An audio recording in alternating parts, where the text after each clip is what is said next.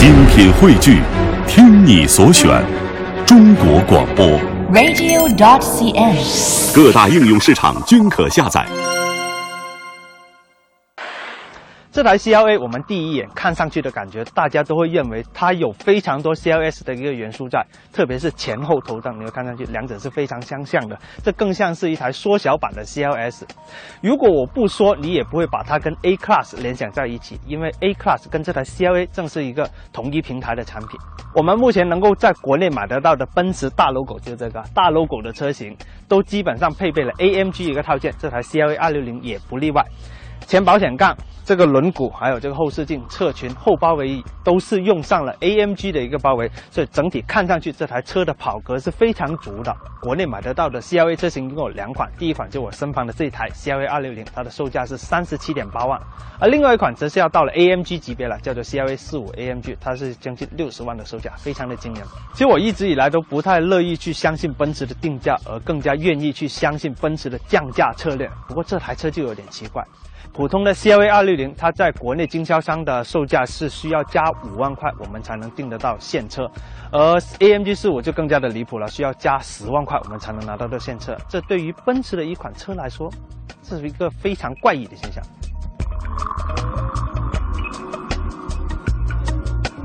如果说从车身外形我们看不出它跟 A Class 的一个血缘关系的话，你到车厢里面你就会发现，嗯，它有很多相似的一个地方。那第一个就是这个出风口，这个出风口呢，这个造型是跟 A Class 上面是一模一样的，还有这个中央的显示屏也是跟 A Class 那样这么龌龊的。而且这一种屏幕呢，如果你是要想升级的话，也是有一定难度的。布局呢也是跟 A Class 上面是用同的一个布局了，中间会有两个大的一个储物格这里，然后空调的设置。而这中间的一些中控按钮呢，我觉得是有点说不过去的。大家要记得，我这台 CLA 260它的售价有将近四十万，记住是四十万。但是它的按键这一些，包括这个空调旋钮，这个空调还是手动的空调啊。这些方向盘的旋钮，还有这个座椅调节，它用的都是低配车型上面一些塑料的按钮，用上去你会觉得有一点点廉价，就好像开着低配车的感觉。对于四十万的身价来说，还是有点说不过去的。而在配置方面，这台车其实还是挺齐全的，包括这个方向盘的用料，你摸上去的感觉是有高配车的感觉。后面还有换挡拨片，在这些配置方面用料是足够的。中间的屏幕是彩色的，然后这个仪表板呢用的也是一个非常有档次的银色。还有一些安全配置，包括是盲区辅助，这台车已经标配了，然后前方碰撞预警系统也是标配了。这个座椅一体式的铜椅，然后它用了全是皮质的一个包裹，用料是很到位。然后这上面的一个天窗，看上去的开阳效果也是不错。这台车在配置上面其实是很足，但是在一些细节地方，特别是这种按键的用料方面，我觉得还有提升的地方，不然你开着这台车会觉得有点掉档次。跟前面的座椅是一样的，后排的座椅是一体式的，这个头枕是固定的，然后中间也会有个小头枕。不过有点不太好的是，这里是没有一个中央手枕的，只能说如果你要装东西的话，你可以把这个后排四六分折的翻下来，但是你要想拿到一个手枕的话，这里是没有提供的。然后这个座椅是我刚才调好了一个正常的坐姿，大家可以通过镜头能够看得到我的腿部空间是非常紧迫的。你看到这里，大概只有两公分左右的一个距离是非常紧的。而有一点我觉得比腿部空间更加重要的是，我现在这个头部空间，你可以看到我的头发基本上是跟着这个车顶摩擦起来了，这没有余量的。而如果驾驶者开的风格有点激烈的话，你看到这个余量。一转弯稍微挤一点点，我的头就会这样撞过去。这对于后排乘客来说不太乐观，这个乘坐的环境只能适合一些身材相对娇小的乘客坐在这里，你才会觉得嗯这个空间够用。我一八的身高坐在这里，我觉得是挺压抑的。还有一点我要投诉的是这个坐垫，这个坐垫的角度呢还是偏平的，而且它的长度也不太够，所以我的脚基本上是悬空的。我这样坐着，如果长途坐起来，这个感觉还不是太好受。然后储物空间方面，这台车是有很多地方了，算是这里会有个储物格，然后这个门板上面能放瓶水，但是更多的地方就只能放地上了。有一点不太满意的是，A 二六零上面这个位置其实是一个后排出风口来的，但是到了 CLA 二六零上面，这个又重新变回了一个储物格，我觉得这一点是说不过去的。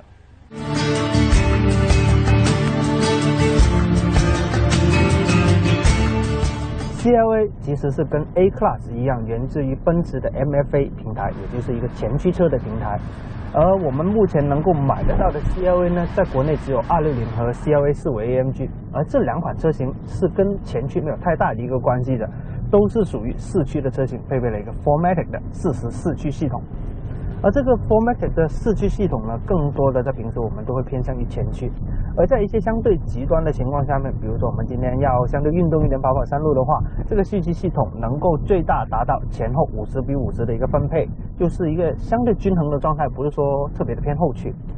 而这个 Formatic 的四驱系统呢，安在260上面。会觉得它过弯的时候是非常的安稳，因为它的最大的前后扭矩输出比也只有五十比五十，所以开起来的感觉不像宝马的 X 转那样，配上四驱系统依然是尾部非常活跃。它们的取向是不同的，因为奔驰走的性格还是相对温和一点点，这点倒是跟奥迪会有点相像。好，我们再说说这台车的动力总成搭配。这台车是用了一套 2.0T 的发动机跟七速的 DCT 双离合变速器，奔驰 A Class 呢也是用了这个七速的双离合变速器，而在 CLA 260上面，这个变速器的脾气就要温和许多了，就有点贴近于原来的七速自动变速箱那样，非常的温和，只是在一些低速，比如说倒车的时候，你会发现，嗯，它原来是一个双离合变速器，一般情况下面加速的感觉非常的顺畅。而这一副 2.0T 的发动机，它的功率可能看上去并不是特别的亮眼，就是211匹，然后350牛米这一个扭矩输出，看上去觉得平平庸庸。毕竟 A4L 已经是有这么一个数据做得出来，因为大众的涡轮增压发动机还是挺厉害的。不过，因为这台车的车重要更加的小，要比。A 四更加的小一号的尺寸了，所以它的加速感觉来的是非常的迅猛的。只要我们把档位用的对的话，扭矩的输出掌握好，这个加速的时间能够轻松的达到六秒六以内，非常的棒的。所以作为一台小跑车来说，它的加速性能是非常的出色。以运动来说，这个悬挂是做的很得体。这就好像我们今天走的这一段山路，它有非常多的减速带，我们一通过哪像前面这个减速带一过去，会发现。就有点点松散，然后不是特别的舒适。我的开 C Class 的话，会比这个舒适很多。毕竟这台车也是有相对运动一点的取向。有一点我不太满意的是，这个发动机它在低速走的时候是声音表现的不太得体，特别是在车外，你会听到这个发动机低速运转的声音会有点像柴油机的声音，非常的粗糙。这一点，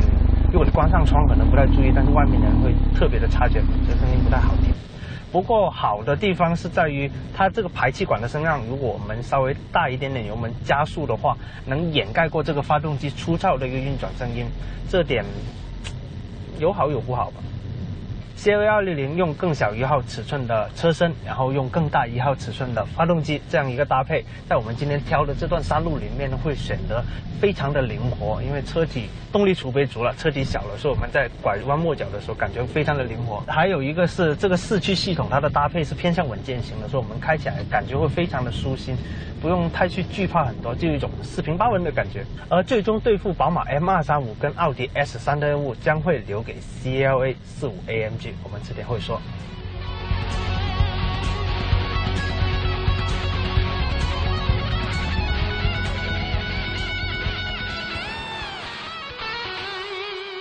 如果你觉得260车型还不能够满足你对动力的需求的话，在国内你还有这么一款车型可以选择，这就是奔驰的 CLA 45 AMG。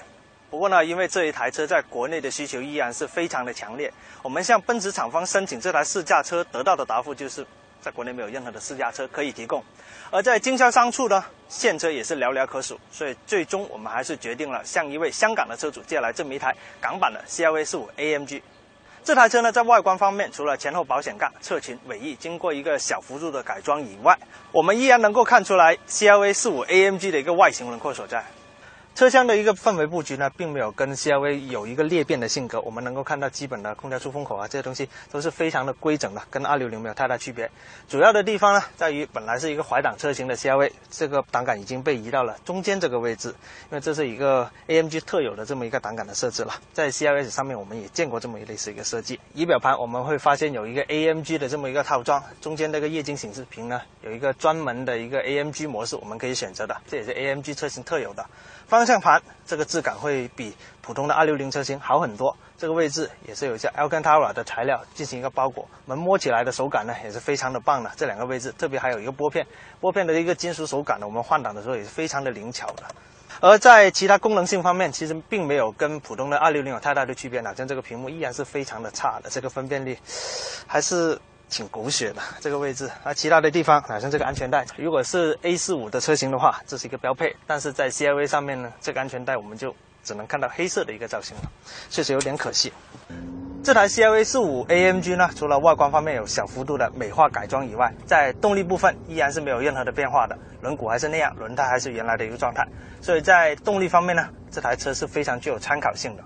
这台车跟 A45 是一样，拥有一台 2.0T 的发动机，最大功率达到360匹，最大扭矩呢是有450牛米。对于这么一台小车来说，还是非常惊人的。而它的百公里加速时间呢，也只有短短的4.6秒。这虽然是一台 2.0T 的发动机，但是它的排气管的声浪呢，还是非常非常的动听的，特别是在换挡的那一瞬间，那种爆发力。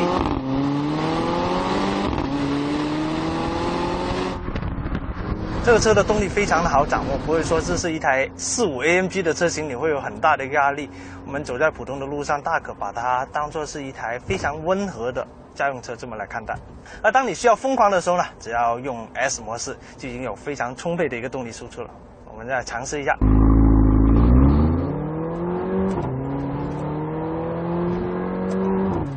可以听到这台车在每一次换挡的时候呢，就有一点跟超跑那种感觉的是放炮的这么一个味道。虽然是一台小小的 2.0T 发动机，它的驾驶魅力也是足够的。CLA 最大的特色是外形线条流畅，容易吸引眼球，和 CLS 有着异曲同工之妙。但由于尺寸的关系，造型会更加的紧凑动感。有了 CLS 的神韵，轿跑的味道更加的浓厚了。奥迪和宝马也暂时没办法拿出性格接近的车型。另外，CLA 胜在配置丰富，起步的车型已经拥有四驱系统，动力的指标呢也是足够的运动，底盘风格要比大哥 CLS 更加的灵活。CLA 打着 CLS 的旗号，虽然比 A3 跟 R 系更贵，但我们换个角度来看，它的售价其实只需要 CLS 的一半。这也是 CLA 受欢迎的原因，也是奔驰难见的加价车型溢价的理由。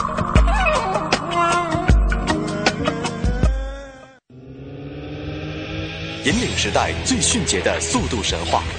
时刻掌控最新的汽车动态，永不塞车的路上心情，